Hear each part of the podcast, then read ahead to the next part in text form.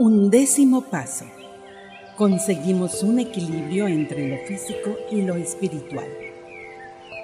A medida que Dios nos otorgaba poder para cambiar nuestras metas materiales por las espirituales, hemos vivido muchos conflictos, pero estamos ya consiguiendo un mejor equilibrio entre las necesidades que tenemos como seres humanos y nuestra vida espiritual. Este paso tiene que ver con la reconciliación entre un total compromiso interior y las exigencias de la vida diaria, equilibrando lo que es bueno para nosotros con lo que es bueno para los otros. Es posible vivir en este mundo y, sin embargo, como Jesús dijo, no ser de este mundo.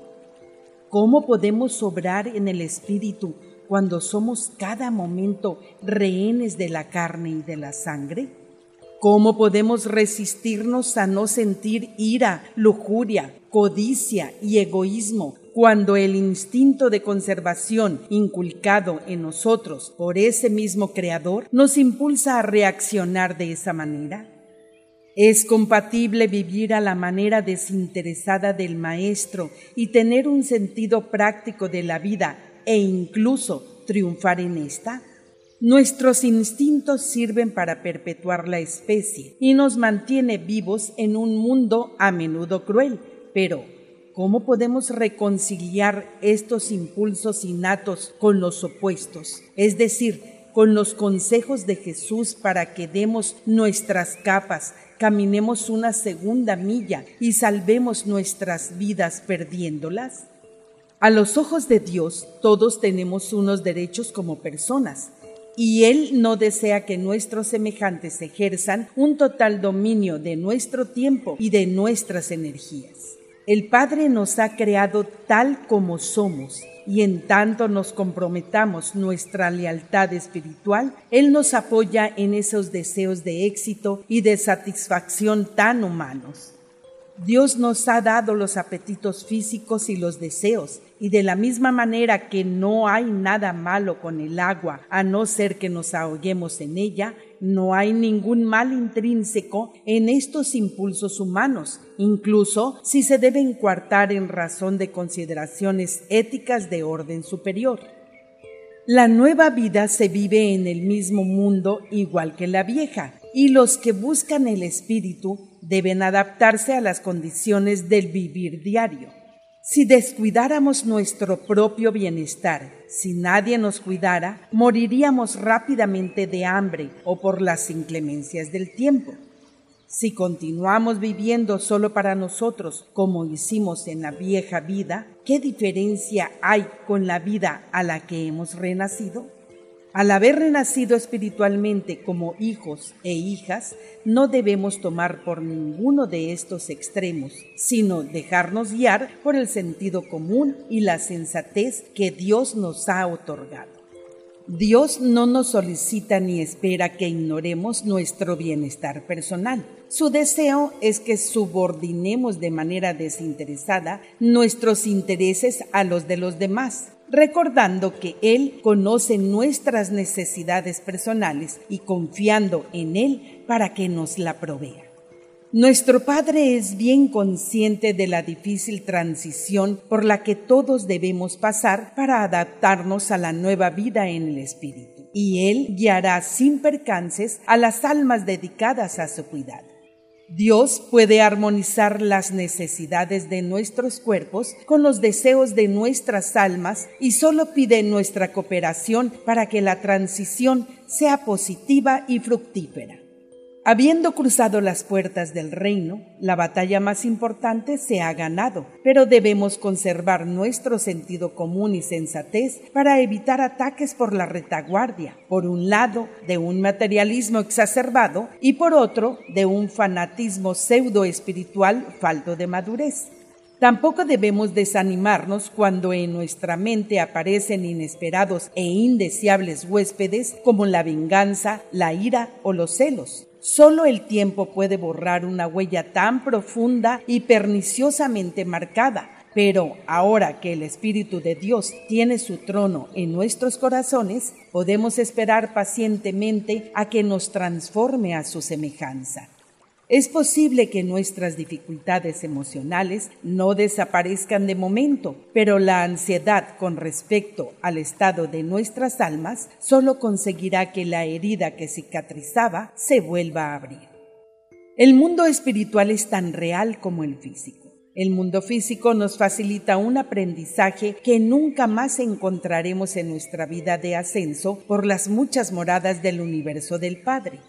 Las necesidades del cuerpo en cuanto a alimentos, refugio y ropa no son menos reales que las que tiene el alma de fe, esperanza y amor. Vivimos nuestros ideales en el escenario de este mundo físico que contiene un entramado de circunstancias, a menudo asociadas de forma incongruente de personas y cosas, incluyéndonos a nosotros. Las persistentes exigencias del mundo físico hacen que pongamos a prueba nuestros propósitos espirituales, impidiendo que se conviertan en meras abstracciones o fantasías. En este mundo debemos saber acomodar, equilibrar y reconciliar las diversas fuerzas e intereses en disputa de la mejor manera que sepamos, y es raro que encontremos de forma inmediata la solución perfecta para estos complejos problemas. La perfección es nuestra meta, pero no se puede conseguir en este mundo. El Padre tiene todo esto en cuenta y no debemos recriminarnos con pensamientos de fracaso porque dificultaríamos su acción en nosotros. Nuestro barco ha zarpado hacia las inexploradas aguas de nuestro camino espiritual y el poder que pone al universo en movimiento puede y hará por nosotros lo que es humanamente imposible hacer. Citas de los escritos de Urantia. Escrito 34, sección 7, párrafo 7, página 383, párrafo 1. Esos hombres y mujeres que conocen a Dios y que han nacido del Espíritu no experimentan más conflicto con sus naturalezas mortales que los habitantes de los mundos, de planetas más normales que nunca se vieron contaminados por el pecado ni afectados por la rebelión. Los hijos de la fe actúan en niveles intelectuales y viven en planos espirituales muy por encima de los conflictos que pueden producir los deseos físicos irrefrenables o no naturales. Los deseos apremiantes que resultan normales en los seres animales y los naturales apetitos e impulsos de la naturaleza física no entran en conflicto ni con los mayores logros espirituales, salvo en las mentes de aquellas personas ignorantes, mal instruidas o lamentablemente escrupulosas en extremo. Escrito 34, sección 7, párrafo 8 página 383, párrafo 2. Habiendo iniciado el camino de la vida eterna, habiendo aceptado la misión y recibido las instrucciones para avanzar, no temas los riesgos del olvido humano ni la veleidad del mortal. No te preocupes por el temor al fracaso, ni te desconcierte la confusión no vaciles ni cuestiones tu estatus ni tu posición, porque en esas horas oscuras, en cada encrucijada en la que te encuentres en tu lucha por seguir adelante, el Espíritu de la verdad siempre hablará diciendo, este es el camino. Escrito 108, sección 5, párrafo 9, página 1192, párrafo 4. En lo que respecta a conflictos intensos y claramente definidos entre las tendencias superiores e inferiores de las razas, entre lo que realmente es correcto o erróneo, no a lo que meramente denomináis correcto y erróneo, podéis confiar en que el modelador siempre participará de alguna forma concreta y activa en dichas experiencias. El hecho de que la actividad del modelador pueda ser inconsciente por el ser humano al que acompaña en lo más mínimo menoscaba su valor y realidad. Escrito 109, sección 5, párrafo 4, página 1199, párrafo 5. El gran problema de la vida es saber adaptar sus ancestrales tendencias a las exigencias de los impulsos espirituales iniciados por la presencia divina del mentor misterioso. Aunque en sus andaduras en el universo y en el suprauniverso ningún hombre puede servir a dos amos, en la vida que vosotros vivís ahora en Urantia, cada hombre debe por fuerza servir a dos amos debe llegar a ser hábil en el arte del continuo y temporal compromiso humano mientras cede a un solo amo su lealtad espiritual.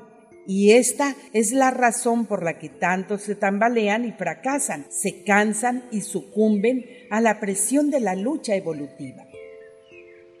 Escrito 133, sección 7, párrafo 12 página 1480, párrafo 4. La mente humana no resiste bien el conflicto que conlleva experimentar una doble lealtad. Constituye un gran peso para el alma tratar de servir tanto al bien como al mal. La mente supremamente satisfecha y eficientemente unificada es aquella que está dedicada totalmente a hacer la voluntad del Padre de los cielos.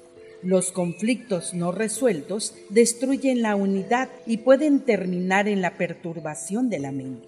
Pero el carácter de supervivencia del alma no se incentiva intentando asegurar la paz mental a cualquier precio, renunciando a nobles aspiraciones o poniendo en peligro los ideales espirituales. Dicha paz se consigue más bien reafirmándose incondicionalmente en el triunfo de lo que es verdadero y esta victoria se logra venciendo al mal con la poderosa fuerza del bien. Escrito 137, sección 6, párrafo 5, página 1533, párrafo 3. Aunque experimentaréis una gran alegría en vuestro servicio a mi Padre, debéis también estar preparados para las dificultades, porque os advierto que será sólo por medio de muchas tribulaciones que muchos entrarán en el reino. Pero aquellos que hayan encontrado el reino se llenarán de gozo y serán llamados los benditos de toda la tierra. Escrito 152, sección 6, párrafo 1, página 1705, párrafo 1. Se precisa tiempo para que puedan producirse en hombres y mujeres cambios radicales y de envergadura en sus conceptos básicos y fundamentales sobre conducta social, actitudes filosóficas y convicciones religiosas. Escrito 156, sección 5, párrafo 4, página 1738, párrafo 3. Sabes que los hombres demasiadas veces se ven llevados a la tentación por los impulsos de su propio egoísmo y de su naturaleza animal. Cuando te sientas pues tentado, te recomiendo que, al tiempo que reconozcas con honestidad y sinceridad la tentación por lo que es en sí, reconduzcas de manera inteligente las energías de tu espíritu, espíritu, mente y cuerpo que tratan de manifestarse por senderos superiores y hacia metas más idealistas. Con ello podrás transformar tus tentaciones en el más elevado e inspirador servicio a los mortales y evitarás casi en su totalidad esos vanos y debilitadores conflictos entre la naturaleza animal y la naturaleza espiritual. Escrito 159, sección 3, párrafo 7, página 1766, párrafo 3. Prevenid a todos los creyentes de los conflictos que tendrán que vencer al pasar de una vida tal como se vive en la carne a otra vida de orden superior, tal como se vive en el espíritu. Para aquellos que vivan íntegramente en cualquiera de los dos entornos, habrá poco conflicto o confusión, Pero en los momentos de transición entre estos dos niveles de vida, todos están abocados a experimentar mayor o menor grado de incertidumbre. Al entrar al reino, no podrás eludir sus responsabilidades ni evitar sus obligaciones, pero recordad, el yugo del Evangelio es fácil y la carga de la verdad es ligera. Escrito 159, sección 3, párrafo 13, página 1767, párrafo 1. Enseñad a todos los creyentes que quienes entran en el reino no se vuelven por ello inmunes a los accidentes del tiempo ni a los desastres ordinarios de la naturaleza. Creer en el Evangelio no impedirá que os veáis en problemas, pero sí garantizará que no tendréis miedo cuando éstos os acusen. Si os atrevéis a creer en mí y a continuar siguiéndome incondicionalmente, al hacerlo, sin lugar a dudas, entraréis en un sendero inevitablemente dificultoso. No os prometo liberaros de las aguas de la adversidad, pero sí os prometo que iré con vosotros a través de ellas.